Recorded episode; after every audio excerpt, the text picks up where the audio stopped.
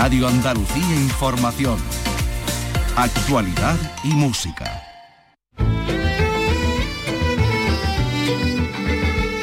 Andalucía es cultura. Con Antonio Catón. Radio Andalucía Información. Buenas tardes. El curso que viene los alumnos de tercero de ESO de toda Andalucía podrán estudiar una nueva optativa. Se trata de la asignatura de flamenco. Así lo acaba de anunciar en rueda de prensa tras el Consejo de Gobierno la consejera de Educación, algo que viene gracias a la ley del flamenco recientemente aprobada en el Parlamento de Andalucía. Una magnífica noticia que luego le vamos a desarrollar en este programa en que eh, además les va a traer, nos va a traer la voz del escritor Teodor Califátides griego que con 25 años emigró a Suecia, empezó a escribir en sueco, solo hace 15 retornó a su lengua natal para escribir sobre el individuo, la historia, la emigración, la lengua, la memoria, la identidad o el amor, que es lo que mueve el mundo. Por ejemplo, el amor por nuestra lengua, desde la primera vez que su obra fue traducida al español. Que Juan publicó mi primer libro, yo dije a, a Juan, la próxima vez hablaré español contigo. ¿Qué es eso? Nada más que una acción del amor, del amor por la lengua española, del amor por la historia, del, amor por Cervantes y Lorca.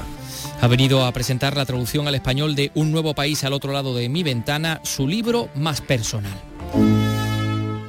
Pero además hoy nos acercamos a la exposición sobre la obra del sevillano Herrera El Mozo que se acaba de abrir en el Prado, en el Museo del Prado. Se trata de Herrera el Mozo y el Barroco Total, retrospectiva de 70 obras que resume los trabajos de investigación que durante nueve años ha desarrollado el catedrático y comisario de la muestra, el jerezano Benito Navarrete, a quien vamos a saludar en tan solo unos segundos. Otro protagonista, por cierto, también jerezano, el fotoperiodista Emilio Morenati, quien ha logrado su segundo premio Pulitzer. En esta ocasión lo comparte con el grupo de seis fotógrafos de la agencia estadounidense AP que cubrieron los primeros días de la guerra de Ucrania. Y la temporada del Teatro de la Maestranza de Sevilla viene Norma.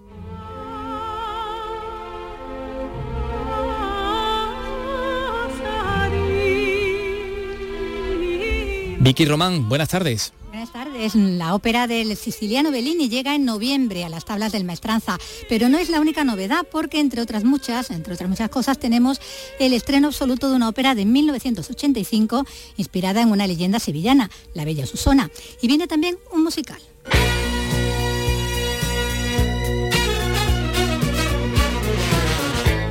Bueno, Gris, que todos conocemos porque se convirtió en la película musical más taquillera del siglo XX.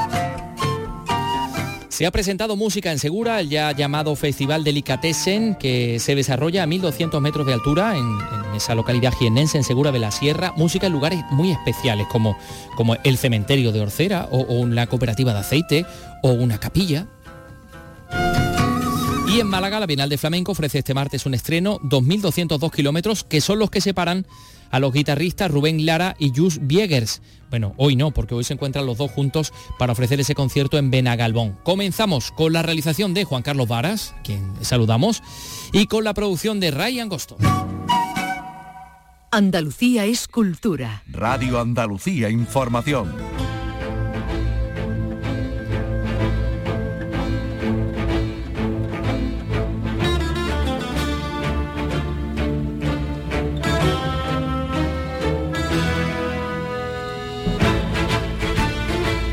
El Museo del Prado exhibe hasta el 30 de julio la exposición Herrera el Mozo y el Barroco Total, retrospectiva, como decíamos, de 70 obras, que resume los trabajos de investigación del eh, catedrático comisario de la muestra Benito Navarrete. Durante nueve años ha estado, ha estado pues, investigando la obra de este, de este artista, nacido en Sevilla en 1625, muerto en Madrid en 1685 que eh, pues eh, dicen que representa el concepto de creador total del siglo de oro, porque fue pintor, dibujante, arquitecto, matemático, ingeniero, escenógrafo y seguramente algunas cosas más.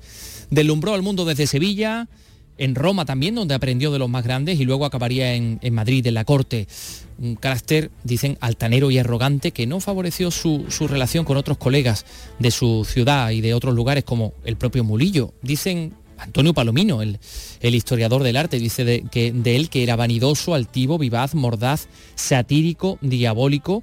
Bueno, vamos a hablar de Herrera el Mozo, de este hombre que fue artista de moda, pero que terminó cayendo en el olvido y va a ser seguramente una de las primeras cosas que le vamos a preguntar a Benito Navarrete, el comisario de la exposición que está ya con nosotros. Señor Navarrete, ¿qué tal? Muy buenas tardes.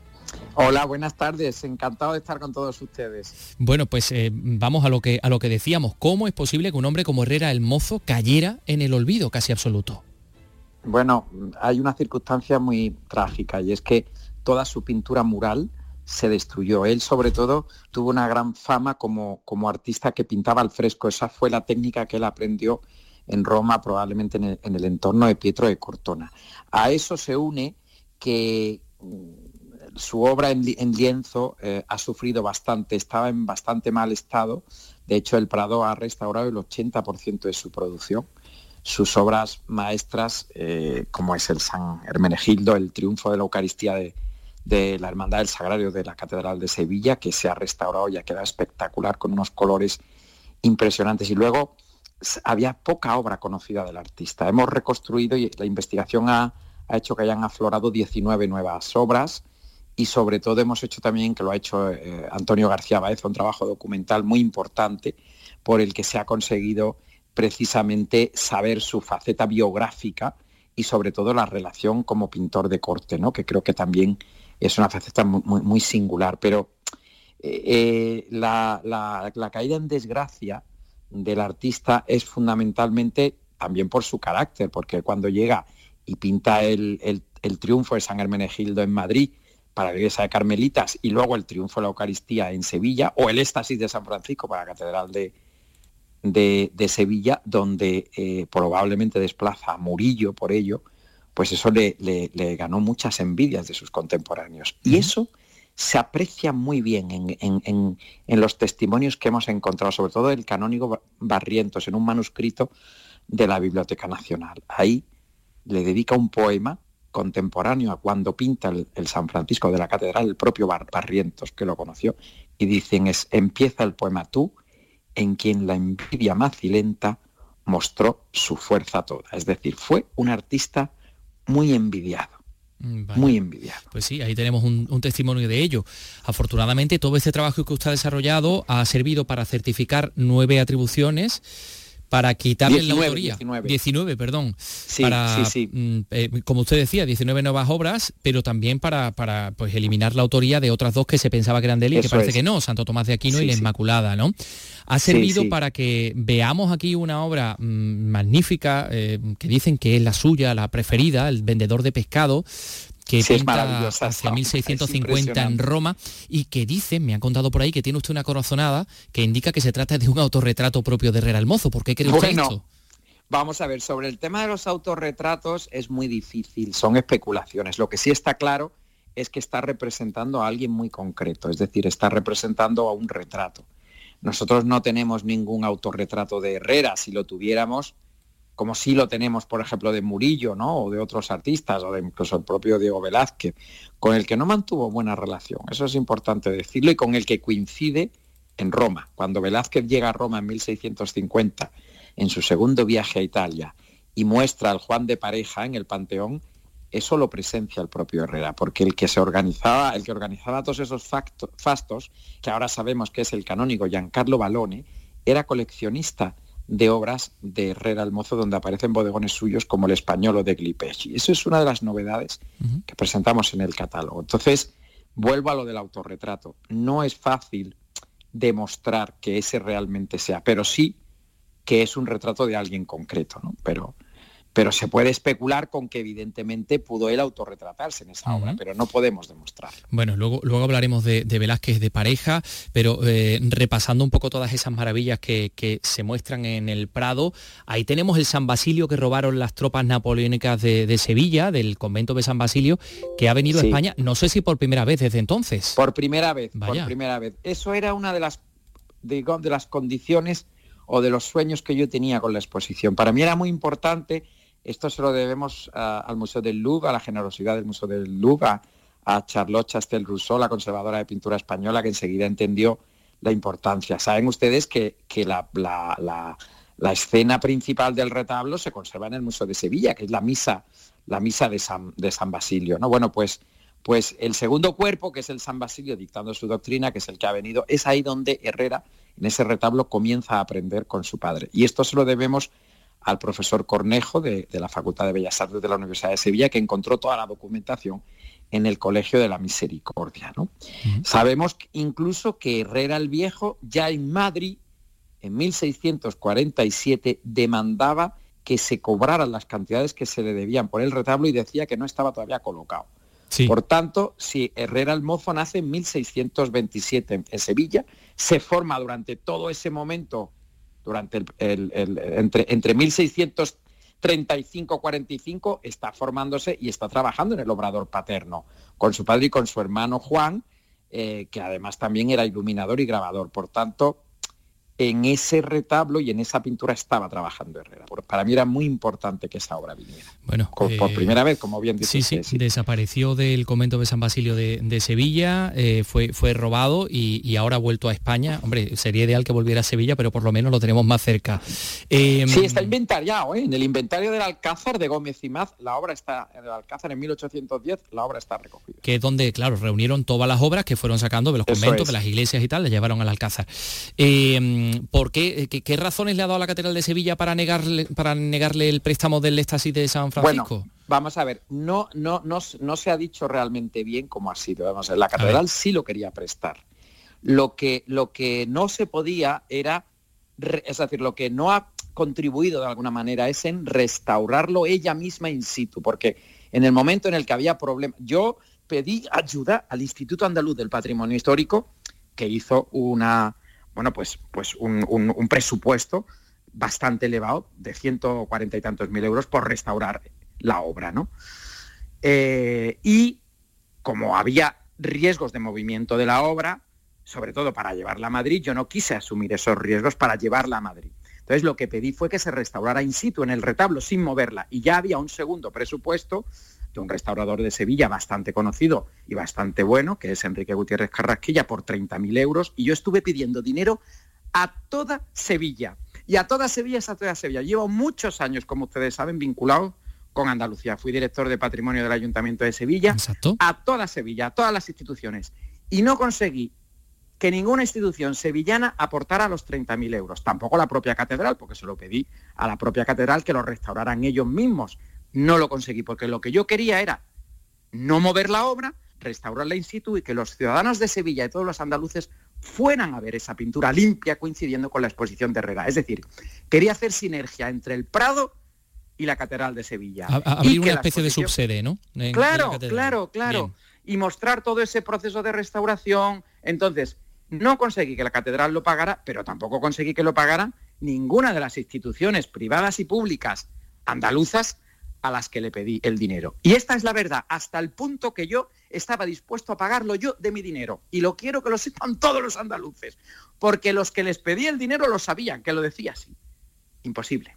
Pues eh, le agradezco que nos hable con esa franqueza, con esa Esa es la verdad, la verdad. Por eso digo que no se ha contado bien. Es decir, no es que la catedral se haya negado a prestarlo, la catedral lo prestaba. Lo que pasa es que por el riesgo del movimiento yo ya quería solamente que se restaurara in situ porque si, si no el cuadro no va a la exposición, lógicamente el Prado no puede restaurar una obra que no va. Yo creo que queda claro, pero además añadimos, nunca es tarde si la dicha es buena. Es decir, que a lo mejor ahora mismo nos están escuchando, dicen, oye, pues esto hay que poner este dinero para restaurar este éxtasis de San Francisco, entre otras cosas, porque la obra maestra, ¿eh? fundamental, efectivamente. La que despertó tanta envidia y que eh, la opinión se los abramaba, como decía Barrientos. sigamos hablando de esa faceta un poquito de, de, enfant terrible de, Herrera el sí, correcto muy bien definido. Que, le roba el dinero a su padre para marcharse a Roma. Allí coincide, por cierto, con Velázquez y con Juan de Pareja. Eh, con el gran Velázquez no hay mucho feeling, pero con el morisco Juan de Pareja sí, sí se lleva muy bien. Efectivamente, efectivamente. Coinciden y además, eh, ¿saben por qué sabemos esto? Porque quien cuenta todo esto es un amigo de Herrera, que es el pintor Andrés Smith, que es un flamenco, que es el que cuenta este testimonio a Palomino. Este flamenco que es testigo de, cómo pinta a Juan de Pareja y cómo lo expone en Virtuoso al Panteón en Roma, bueno, pues es con el que se vuelve a reencontrar Herrera mucho tiempo después en la Hermandad de la Virgen de los Dolores de Madrid.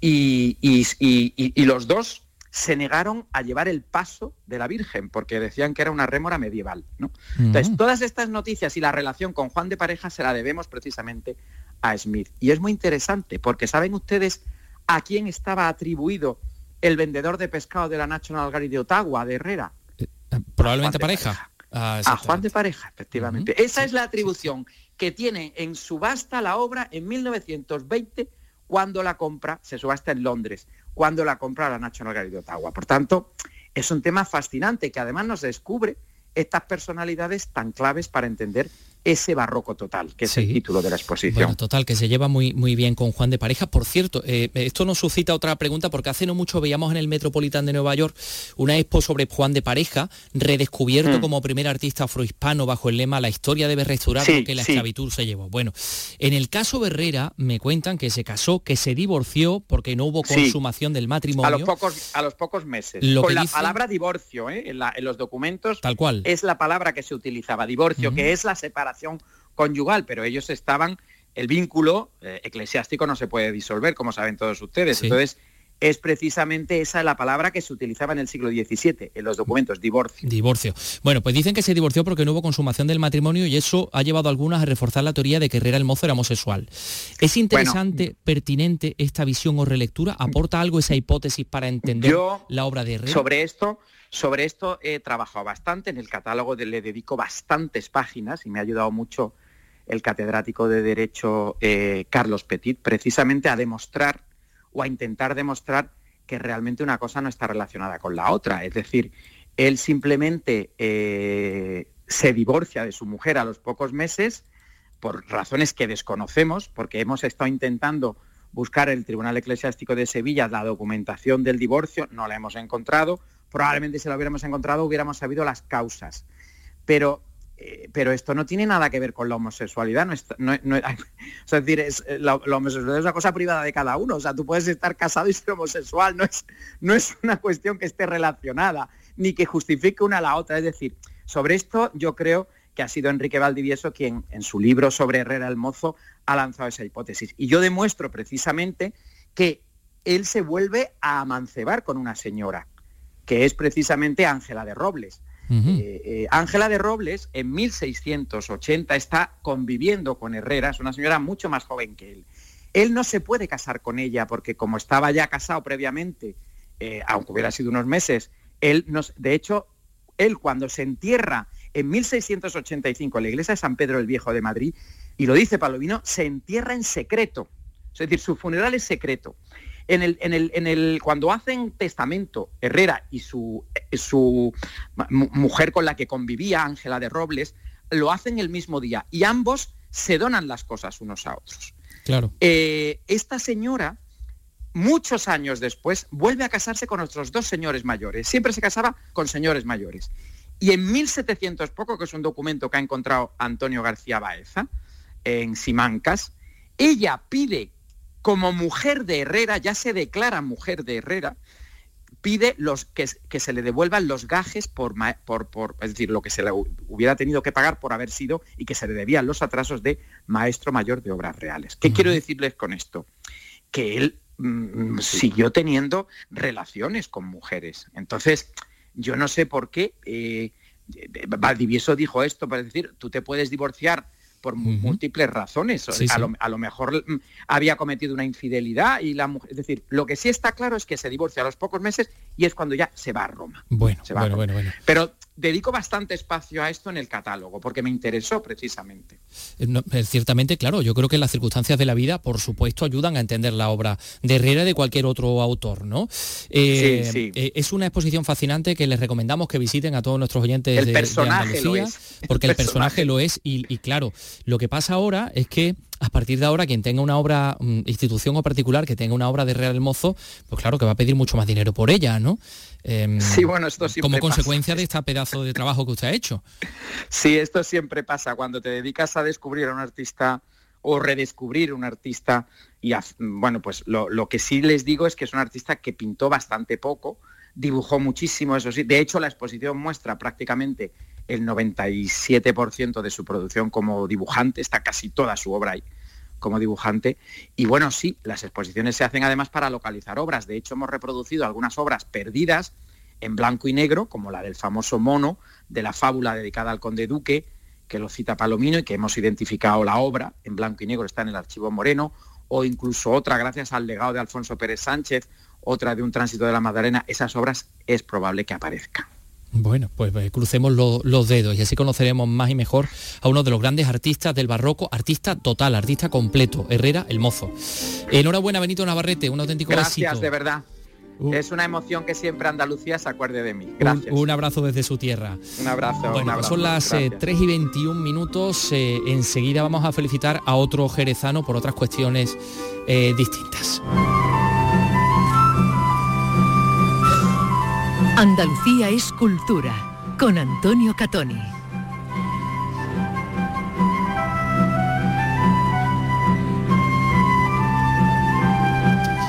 Bueno, eh, seguimos hablando de patrimonio. El Consejo de Gobierno de la Junta de Andalucía, celebrado este martes, ha aprobado la inscripción de la Romería del Rocío como bien de interés cultural. Vuelva María José Marín.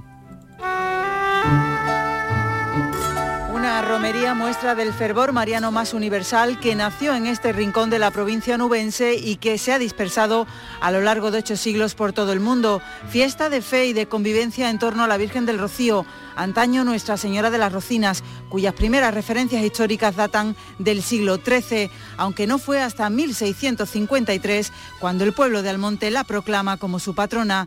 Las primeras filiales hunden sus raíces más allá del siglo XVII. Villamanrique, Pilas, La Palma del Condado, Moguer y Sanlúcar de Barrameda. Desde entonces, muchos caminos y rocíos se han vivido con hitos históricos importantes, como la coronación canónica de la Virgen del Rocío en 1919 o la visita del Papa San Juan Pablo II en 1993. Que todo el mundo sea rociero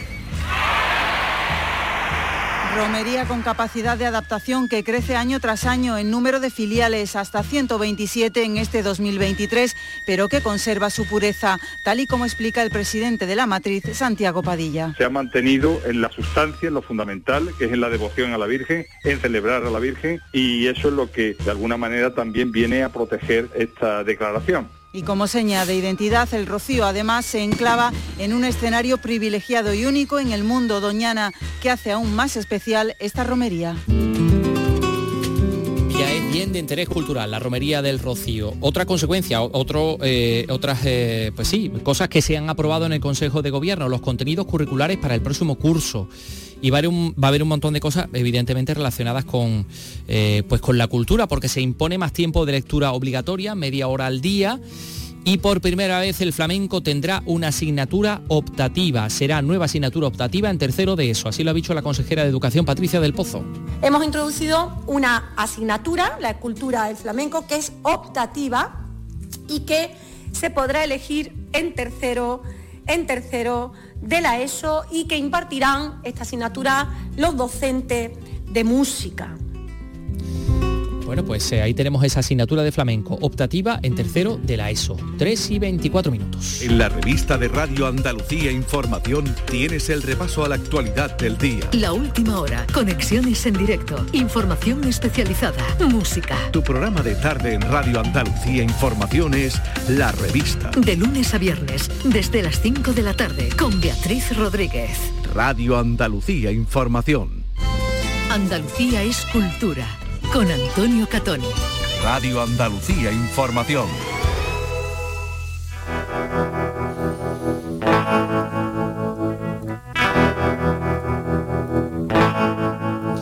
Enseguida van a escuchar al escritor griego eh, que vive en, Suecia desde hace tantos, tantísimos años, Teodor Califátides, que ha venido a presentarnos la última traducción o la traducción de, una obra suya al español, Un nuevo país al otro lado de, mi ventana, que es su libro más personal. Esta tarde lo presenta en la Fundación Tres Culturas.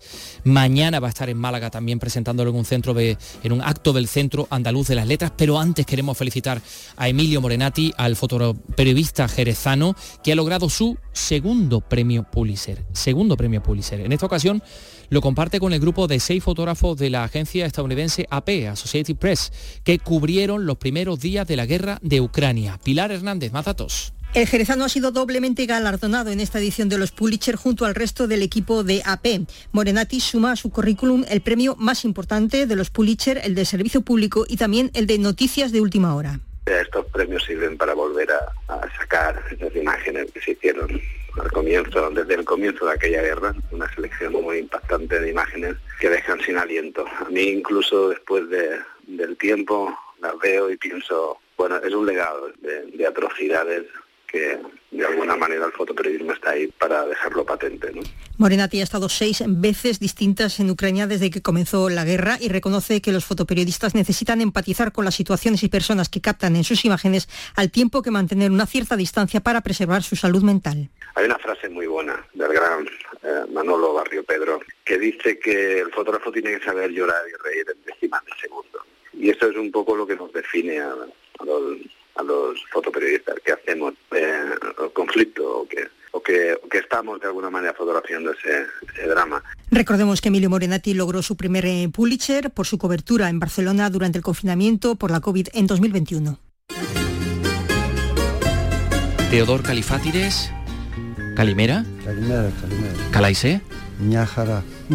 Muy bien. Bienvenido. ¿Qué tal se siente usted aquí en Sevilla, en Andalucía? Es la primera vez en Sevilla eh, y estoy muy, muy agradecido de estar aquí, pero la, ciudad es eh, hermosa y... Bueno, además va a estar en Sevilla, va a estar en Málaga, ya estuvo en Granada. Esta tarde tiene usted un acto en la Fundación Tres Culturas, que es la, fundación que ha hecho posible que usted esté aquí. Le agradecemos además que esté haciendo el esfuerzo de hablar español, cuáles son sus sentimientos a la hora de hablar esta lengua, que tampoco es su lengua natal, evidentemente. Mi español es eh, pobre, pero no, hablo español eh, a menudo. Todo lo que llega traducido aquí, gracias además a la editorial Galaxia Gutenberg, a España tiene, tiene un eco y tiene una extraordinaria acogida. Por ejemplo, Otra vida por vivir, que abrió pues esa senda de todas esas traducciones maravillosas de los libros de Teodor Califátides, que viene ahora a presentarnos un libro escrito en el año 2002, pero traducido ahora. Un nuevo país al otro lado de mi ventana. En él reflexiona sobre el individuo, sobre la historia, sobre la emigración, sobre el sentido de la pertenencia, sobre la lengua, la memoria, el amor, la identidad. Un hombre nacido en Grecia, a los 24 años emigra a Suecia, comienza a escribir en sueco, a los 70 años pasa algo en su vida muy importante y vuelve a su lengua natal, a la lengua griega, para, para escribir. Y viene a Andalucía, que es un lugar mestizo, Teodor. Aquí en Andalucía ha vivido mucha gente muy distinta y se ha mezclado. ¿La mezcla es buena? Eh, no es fácil, no es fácil. La emigración es una cosa, el refugio es una otra cosa.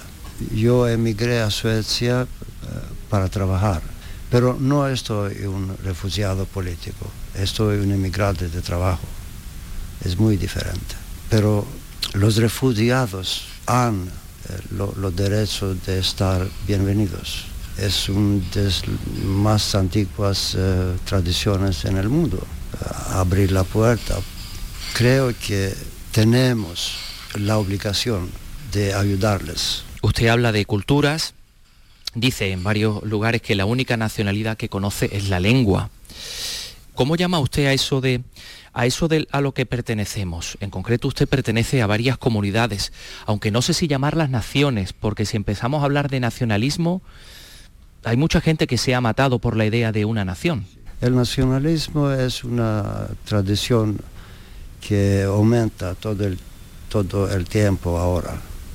En España, en Grecia, en Israel, en Francia, en Suecia, en Suecia para mí es una eh, catástrofe por la humanidad, porque con el nacionalismo no es posible de no te haber conflictos.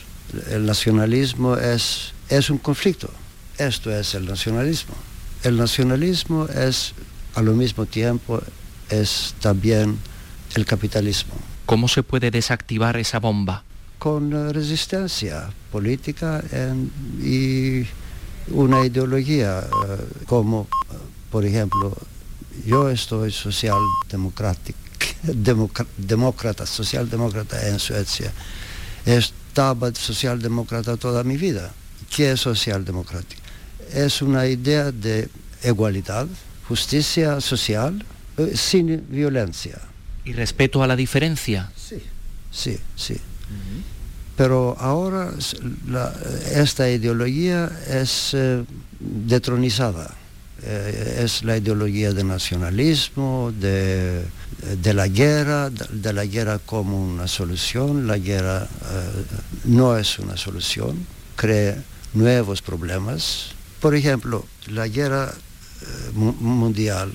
La segunda. segunda. La segunda. Era una guerra por la democracia. La democracia ganó la guerra. Y, y, y, y, después, nada. Grecia era una eh, democracia de bananas. Serbia, Bulgaria eran las colonias de Stalin. Eh, aquí y Portugal. Eh, ¿Dictaduras? La dictadura. En Italia lo mismo. 50 millones de personas eran muertas. Masacradas, ¿no? Masacradas. ¿En la democracia? Nada. Quizá ahora en esta sociedad actual vivimos también con otra dictadura, que es la dictadura del éxito. Todo el mundo quiere tener éxito. ¿Qué es para usted el éxito? Poder vivir con sus propias ideas y en paz, en paz. Usted llegó a, Grecia, a, a Suiza, a Suiza, a Suecia, perdón, y empezó a escribir en sueco.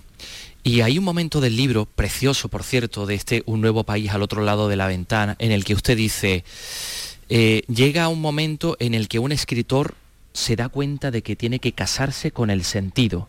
Al principio un escritor escribe cosas que quizás solo él entienda, pero llega un momento en el que se da cuenta de que tiene que casarse con la honestidad, con, eh, digamos, y se da cuenta de que su universo literario está mucho más cerca de lo que él pensaba. En su caso, usted descubrió que su madre es su literatura. ¿Por qué somos tan tercos y nos cuesta tanto darnos cuenta de lo importante? No tengo la, la, la, la respuesta. No tengo la respuesta para ayudarme. Fue un amor. El amor es invicto de la batalla, como dicen. Lo mismo con las lenguas. Por ejemplo, no necesito hablar español ahora. Podíamos eh, hablar inglés o francés, pero amo las lenguas. Y de momento que Juan publicó mi primer libro, yo dije a, Joan, la próxima vez hablaré español contigo. y estoy, hab, hablo un poco español. ¿Qué es eso? Nada más que una acción del amor, del amor por la lengua española, del amor por la historia, de, del amor por Cervantes y Lorca. Eh, aquí hay, Teodor, una, me voy a ir a la página 47, en la que usted habla de un concepto que me gustaría destacar. Uh -huh. Es el del pundonor. ¿Cómo se dice pundonor en griego? El, el honor, filótimo, es amar tu honor. Eh, y honor es muy, eh, eh, filótimo es un caos. Solo los griegos saben el significado, qué significa. Hace poco eh, leí que alguien explicaba por qué las estatuas griegas de los hombres tienen el pene pequeño. Yeah. Y es porque valoraban más el ethos que el yeah. que la pasión.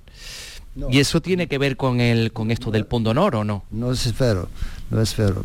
Pero, pero los antiguos eh, escultores, escultores ya, no quieren hacer el cuerpo con, con salientes eh, con, eh, con y, y, y, frágiles. Eh, Heracles, por ejemplo.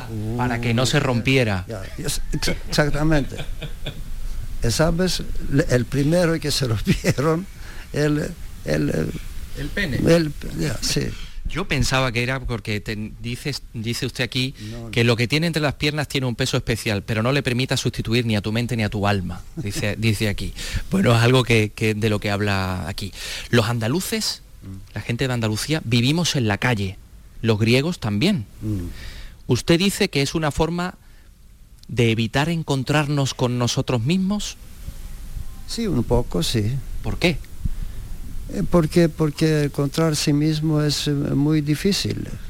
Eh, eh, tienes que ser eh, honesto, valiente, ser la, verdad de, de, de, su mismo. cómo estoy como un, ser humano.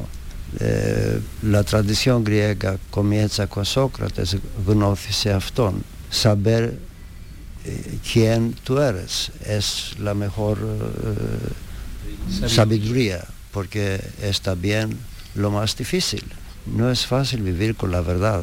Tenemos nuestras ideas, nuestras mentiras eh, sobre, nosotros y nos, nos, les necesitamos. Una buena cosa con la emigración es eh, exactamente que tienes que ser quien, eh, tú eres, no ser un otro, pero no en las prácticas cotidianas no, no, no, no, no como carne o no como mm, solo las ideas y los sentidos profundos te ayudan a sobrevivir la emigración. Esta fue mi, programa. Su salvación. Ya, ya. yo, yo sobreviví la emigración no para ser un otro ser humano, pero ser humano que sabe mejor quién eh, eh, es. ¿Quién es? Mm, Perfecto. Mm. Hemos hablado o hablamos de emigración, pero yo he visitado su país, he visitado el Peloponeso, he estado en Moloai, en Monembasía, en Esparta, precioso. Pero es un lugar al que van muchos turistas. Esta ciudad también es una ciudad a la que vienen muchos turistas. A veces vienen a conocer y a disfrutar. A veces su presencia, eh, digamos que pone en... Eh, que, pone en peligro la identidad de la ciudad.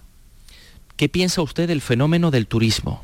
El fenómeno del turismo es muy, muy antiguo eh, y creo que es una cosa buena, pero el turismo masivo como, eh, como ahora no tenga una visión de, de, conocer el país, el país, solo se divertir. No es turismo, es, es un eh, exodus masiva por divertirse.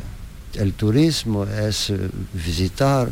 Marco Polo fue un, un turista pero si ahora viajamos en otros países, nos divertimos. Más barato. Más barato. No es un, humanismo, es lo contrario. Es lo contrario. Hay una de las eh, páginas es estremecedora, en ciento, la página 107, en la que usted viaja al cementerio de su pueblo y descubre el epitafio, el epitafio de la primera mujer de su padre. Sí de María, mm. María Califatidou. Mm. Nació en 1902 en Constantinopla, murió en Rigia en 1926. Un largo viaje para una vida tan corta. Mm-hmm. Es poesía, mm. pero es drama también. Pero mi, padre era un poco poeta también. Eh, creo que la primera, la primera esposa fue su amor. Mi, mi mamá no era su grande amor pero con los años y dos, eh, hijos más, ya, vivían juntos 60 eh, años. Es un amor diferente, es un amor de... De costumbre. No solo de costumbre, es un amor por la, por la persona, no la, no la mujer o el hombre. Es un amor entre dos personas. Es posible, es muy posible y muy bien. También es otra forma de amor. Eh, naturalmente, naturalmente. El amor tiene muchas formas. También el amor se puede expresar escribiendo libros y entregándonos su pensamiento. Así que nosotros nos sentimos amados por usted a través de este libro. Nos han puesto aquí un poco de agua. Esto en Grecia es uno de los gestos más cariñosos que se puede tener cuando uno llega a un bar y le ponen Neró. Sí, ¿eh? sí, sí, sí, es la primera, la primera muestra de hospitalidad. Ya, ya. Bienvenido sin agua no es bienvenido. Perfecto. Nosotros nos sentimos bienvenidos y nos sentimos muy honrados por poder mm, haber podido hablar con Teodor Califátides sobre un nuevo país al otro lado de mi ventana, pero en definitiva de hablar sobre la vida, sobre el amor, sobre las fronteras, sobre, sobre las pasiones, sobre muchas cosas. Muchas gracias por haber hecho el esfuerzo de hablar nuestra lengua y de explicarnos todos esos conceptos. Sí, sí, pero los eh, españoles tienen eh, a ver eh, un poco de paciencia con mi español. un poco. En absoluto, ha sido un placer. Gracias, Teodor. Gracias, Antonio. Gracias. Exfaristopoli. Gracias, muchas gracias.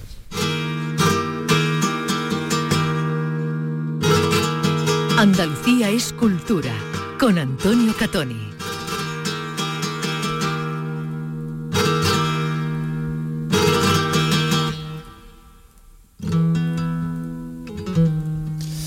Bueno, el flamenco también va a tener un eh, protagonismo en los próximos minutos porque vamos a hablar de, cosas que evidentemente tienen que ver con el, con el flamenco. Eh, también flamenco seguramente mm, vamos a poder encontrar en ese festival eh, Música en Segura que se ha presentado esta mañana. Ya muchos lo conocen como el Festival Delicatessen que tiene como escenario uno de los pueblos más bonitos de España, ¿no? Segura de la Sierra, en la Sierra de Cazorla, Segura de las Villas se va a desarrollar entre el 24 y el 28 de mayo en, pleno parque natural, distintos escenarios y realmente curioso. Pilar Marescal no lo cuenta. A 1.200 metros de altitud en pleno Parque Natural de Cazorla, Seguro las Villas, en Jaén, se celebran los conciertos que forman la décima edición de este encuentro ineludible para los aficionados a la música, sea cual sea su género, y también aficionados al medio natural. Este año es el cumple de este festival y se hace más social y saca a las calles de Segura de la Sierra música e imágenes de los últimos 10 años de vida. Escuchamos a su director, Daniel Broncano. También se realiza un concierto gratuito eh, del trío Vandalia en las calles de Segura el 27 de mayo y junto a ellos el Ayuntamiento de Segura se realiza una exposición eh, en las calles con una retrospectiva de lo que han sido estos 10 años del festival, mostrando imágenes, mostrando la narrativa del festival, mostrando los logros del festival en todos estos 10 años. Conciertos y otras actividades que en este mayo pretenden aglutinar a los más de 63.000 almas y más de 130 conciertos que han pasado por este festival desde que comenzó en 2014.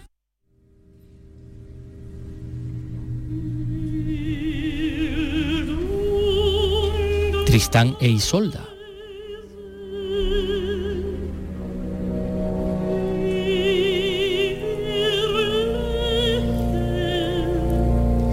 Es una de las seis óperas mm, que vamos a poder escuchar en la nueva temporada del Teatro de la Maestranza de Sevilla, que se ha presentado hoy. Bueno, va a haber eh, recitales, danza, hasta musical. Y, como decimos, seis óperas, algunas de estreno absoluto, Vicky. Sí, bueno, ahí en la temporada 2023-2024 tiene, bueno, una, es una programación muy variada, como vamos a, desgranar ahora, y además se desarrolla con un lema, vuelve a mirar, que es una máxima que, sobre la que el director del teatro, Javier Menéndez, eh, hablaba así.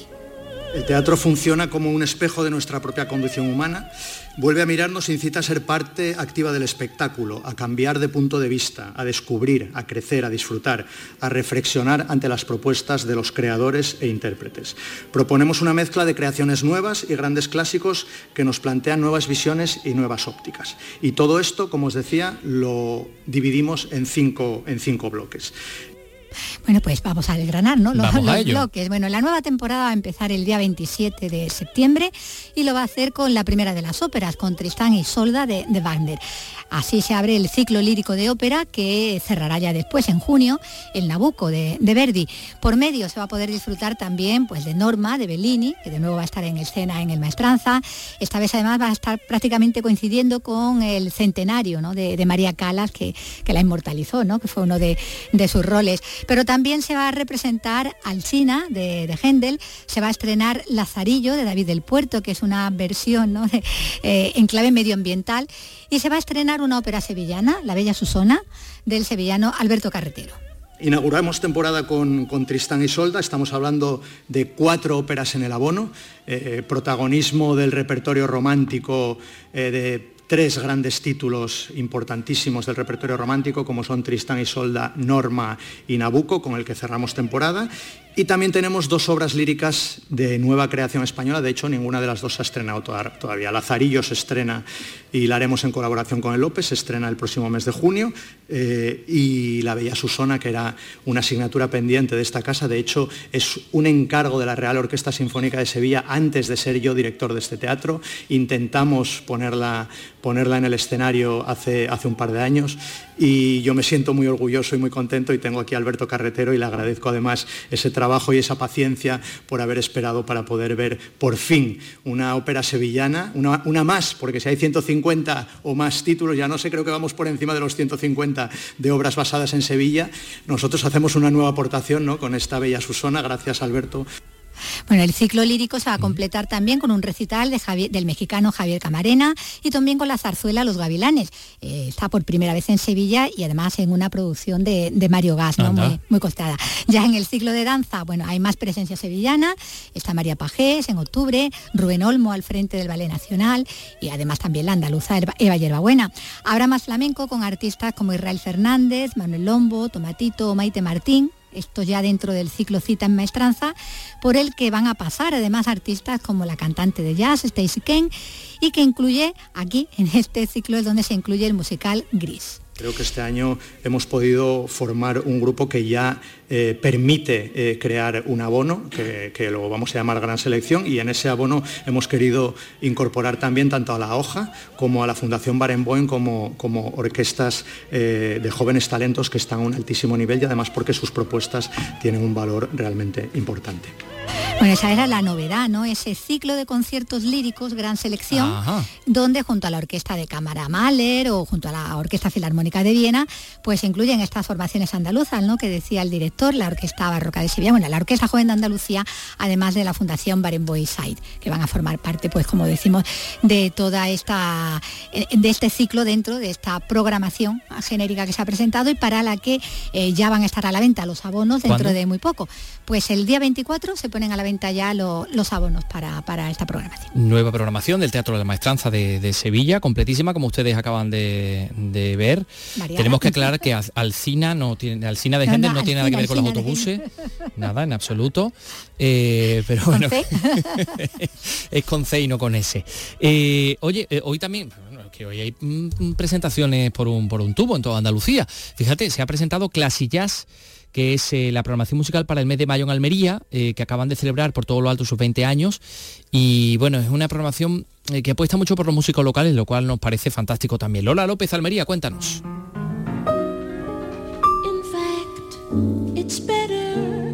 Casi cada día de este mes de mayo hay conciertos en alguna de las cuatro salas en las que actualmente programa Clasillas en Almería. Intercultural y diversa, la programación apoya decididamente a los músicos locales y consigue traer a Almería a músicos de talla mundial como la cantante Cecilia McLaurin y sobre todo descubrir nuevos talentos, 20 jóvenes de menos de 25 años que conformarán una nueva Big Band nacional. Pablo Mazuecos es el fundador de Clasillas. Era impensable hace unos años que hubiese el nivel que hay. Entonces siempre queríamos que en Almería cada 10, 12 o 13 años se construyera de nuevo esa joven Big Band nacional para, para, darle un disco, una grabación que van a, grabar un disco y van a hacer un seminario de jóvenes para jóvenes, que también tienen ellos una influencia de otros sitios muy importantes que queremos que también sea un seminario muy novedoso. Estarán en Almería entre el 25 y el 29 de mayo, ofrecerán conciertos diarios que acabarán en la calle con una samba de rúa.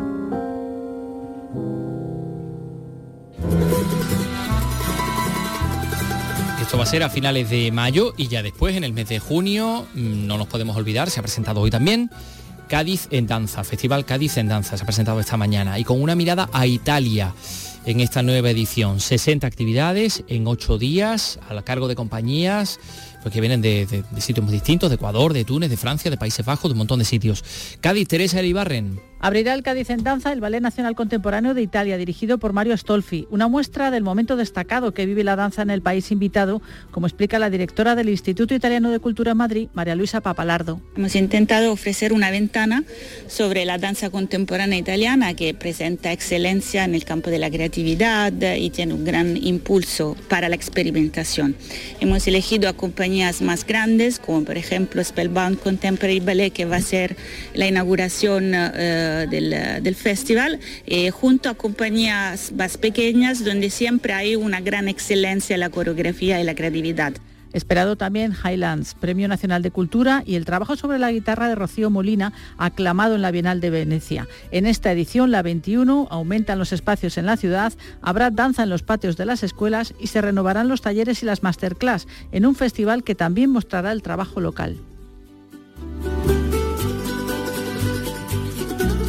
Bueno, pues quedan 10 eh, minutos para las 4 de la tarde y ahora en eh, lo que tenemos por delante vamos a ponernos un poquito flamenco. Ya dejamos de lado las presentaciones que han sido muy numerosas, muy, muy, eh, muy ricas en, todo tipo de, noticias y vamos a hablar de lo más inmediato, de lo que va a pasar esta misma tarde, vamos, dentro de unas orillas. lo dicho, dentro de nada. En la revista de Radio Andalucía Información tienes el repaso a la actualidad del día. La última hora, conexiones en directo, información especializada, música. Tu programa de tarde en Radio Andalucía Información es La Revista. De lunes a viernes, desde las 5 de la tarde, con Beatriz Rodríguez. Radio Andalucía Información.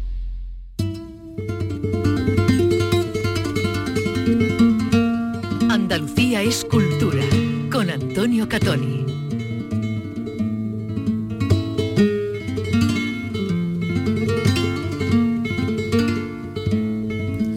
La Barriada de la Paz, en el distrito norte de Granada, rinde esta tarde homenaje a los artistas que ya no están. Va a tener lugar ese homenaje en la plaza de la iglesia de esta barriada a partir de las 7 y se van a subir al escenario los músicos más destacados de este barrio, pues que, no deja de trabajar por, por acabar con ese estigma que, mm, seamos sinceros, existe. Susana Escudero, cuéntanos Granada. La plaza de la parroquia de Nuestra Señora de la Paz será lugar de música, cante, baile y encuentro con un cartel del propio barrio. Una iniciativa de los mismos vecinos para recordar a los suyos, los artistas fallecidos durante la pandemia. Fernando Rodríguez de los Farruquitos. Día a día lo recordamos, todavía seguimos recordándolo. Entonces no queremos que muera, que siga en los corazones de todos nosotros y que la gente que lo haya conocido, que siempre lo recuerde. Un proyecto largamente acariciado que esperan sirva además para eliminar prejuicios sobre el barrio, como explican Francisco Fernández de los Chanelos y el presidente de la Asociación de Vecinos de La Paz, Antonio Cortés. Aquí en el polígono se puede venir perfectamente. Ahora, hay bueno y malo, como en todos los lados, porque el polígono no es lo que piensa la gente. Me gustaría que viniera la gente de verdad para que viera que aquí, en la zona norte y en la barriada La Paz, hay gente chapo. También invitan a otras entidades a sumarse a este homenaje cuyos costes de sonido y organización asumen los propios vecinos, que también tienen el apoyo de la Iglesia y del Ayuntamiento.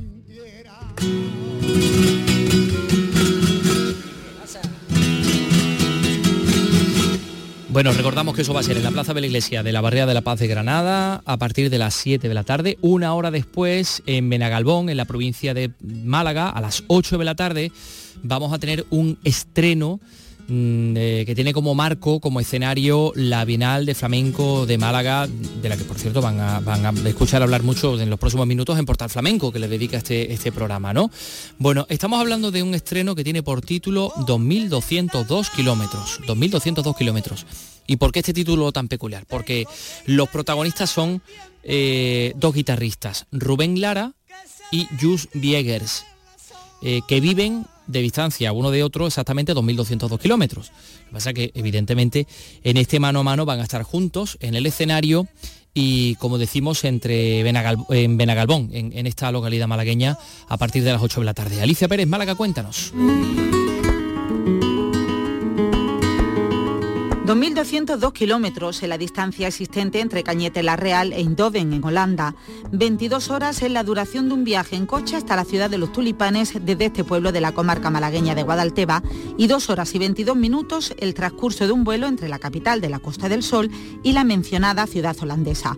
Por último, dos dos guitarristas. Lo explica la directora de la Bienal, Nani Soriano. Rubén Lara es un guitarrista ya bastante consolidado que acompañó en sus primeros inicios a Israel Fernández y comparte con Jus Biegers, que es un, malagueño más, nacido en Rotterdam, pero allí estudió en, la escuela de Rotterdam de guitarra con un español y se vino a los 18 años a compartir en Cañete la Real vida, pasión flamenca y camino flamenco. 2.202 kilómetros es uno de los estrenos de esta bienal que sale de la capital y tiene como escenario también los pueblos del interior de la provincia.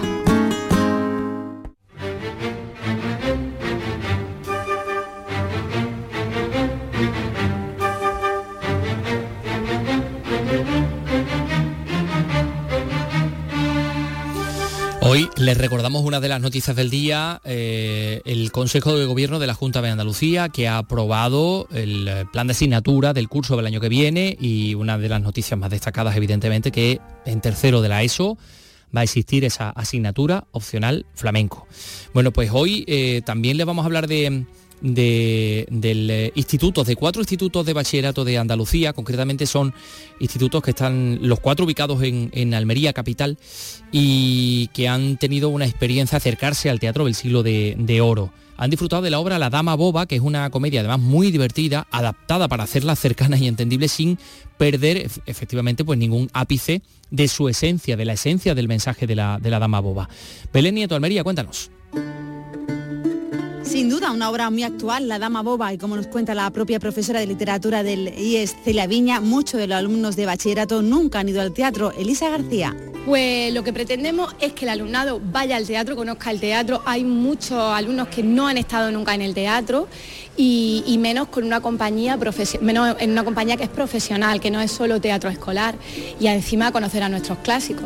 La Luna Teatro es la compañía encargada de representarla en el Auditorio Maestro Padilla. Posteriormente tendrán una charla entre alumnos y actores. Escuchamos a uno de los alumnos. Pues me parece una iniciativa muy buena por parte del ayuntamiento ya que es una forma de complementar las clases de historia que nos parece muy bien a todos y una forma de hacer una salida productiva.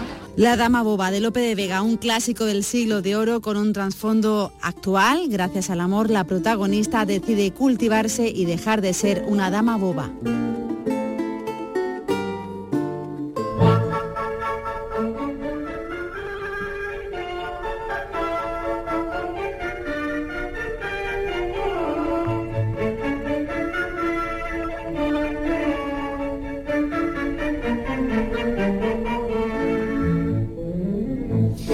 Nos acordamos de una de las voces de nuestra memoria, de Dolores Caballero Abril.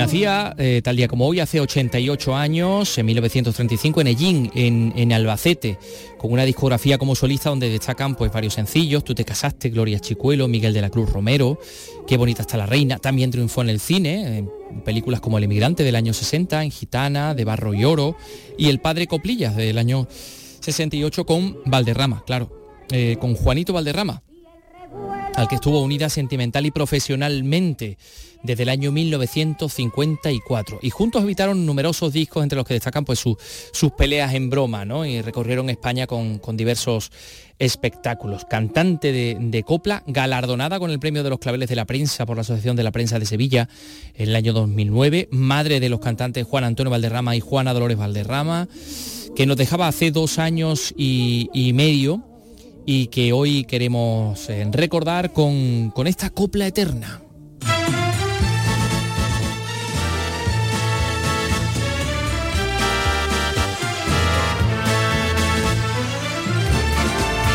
Mañana regresamos a las 3 de la tarde en Andalucía es Cultura. Adiós, hasta mañana.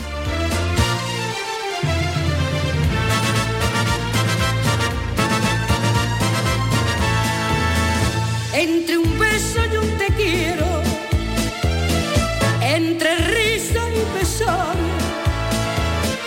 nacen los cantes primero sin saber de dónde sale